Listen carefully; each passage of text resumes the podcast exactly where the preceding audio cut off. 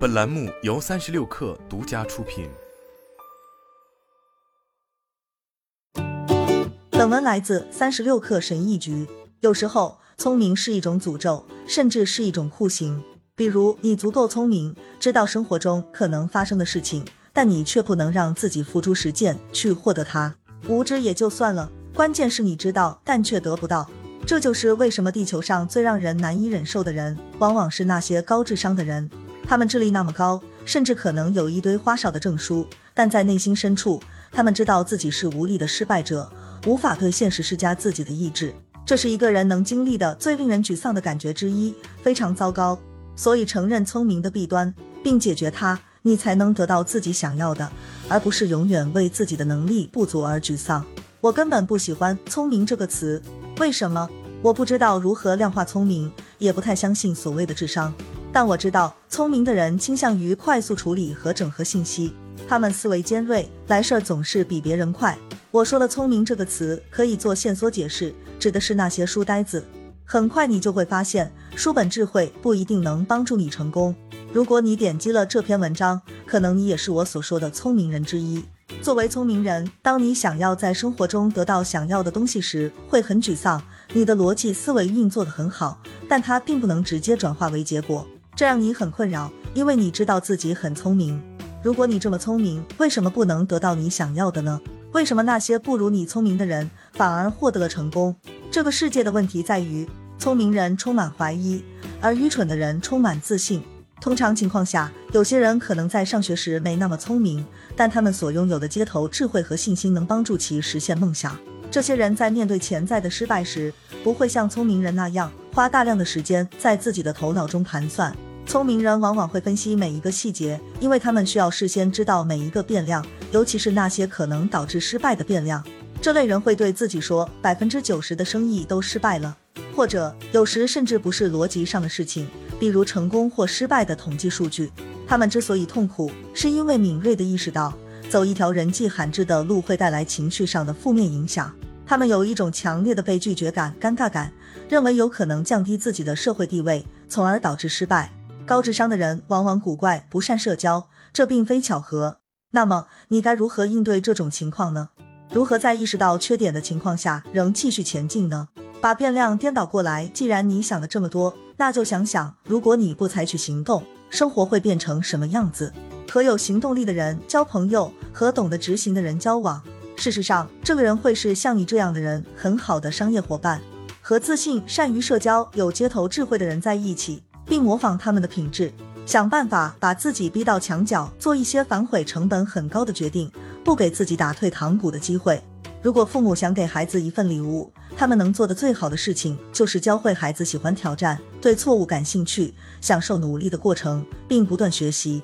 如果孩子从小被赞美所羁绊，那么可能要用一生的时间来建立和修复自己的信心。当我还是个蹒跚学步的孩子时，就被贴上了聪明孩子的标签。我的父母、老师，每个人都说我有多么聪明。直到今天，周围的人还在说我有多聪明。所有的赞美都可能变成一种奇怪的身份情节，让你不想做任何与你聪明的身份相矛盾的事情。这会让你回避那些需要努力和自律的事情。直到今天，我仍在与之斗争。尽管我在写作事业上付出了很多努力，但在写作这件事本身上下的功夫却不够。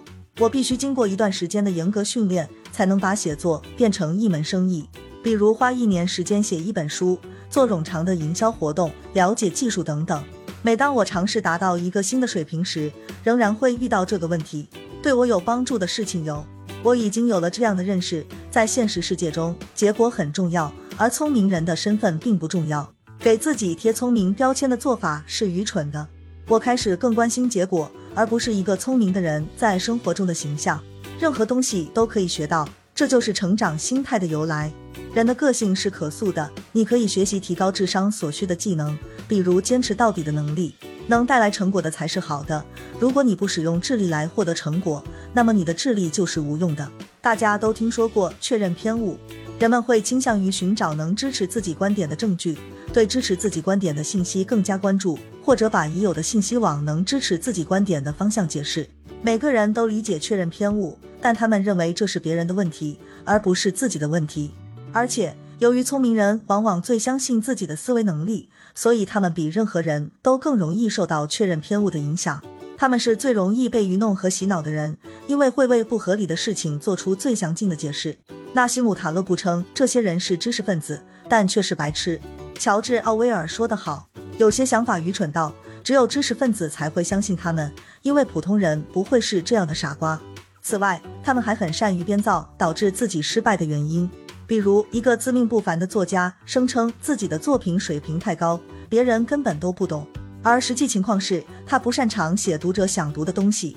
他们选择故意无视那些摆在面前的残酷事实，并编造一大堆听起来很合理的借口，但这些借口没有客观现实的基础。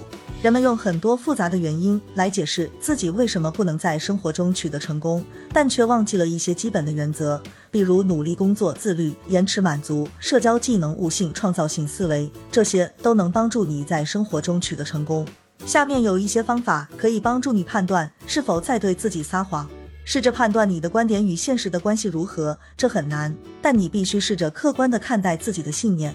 你为自己失败所找的原因是真实客观的吗？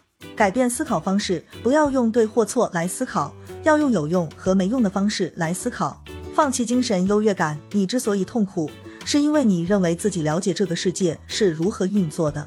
放弃这种精神优越感吧，这样你就能学会承认自己的错误，并朝更好的方向发展。好了，本期节目就是这样，下期节目我们不见不散。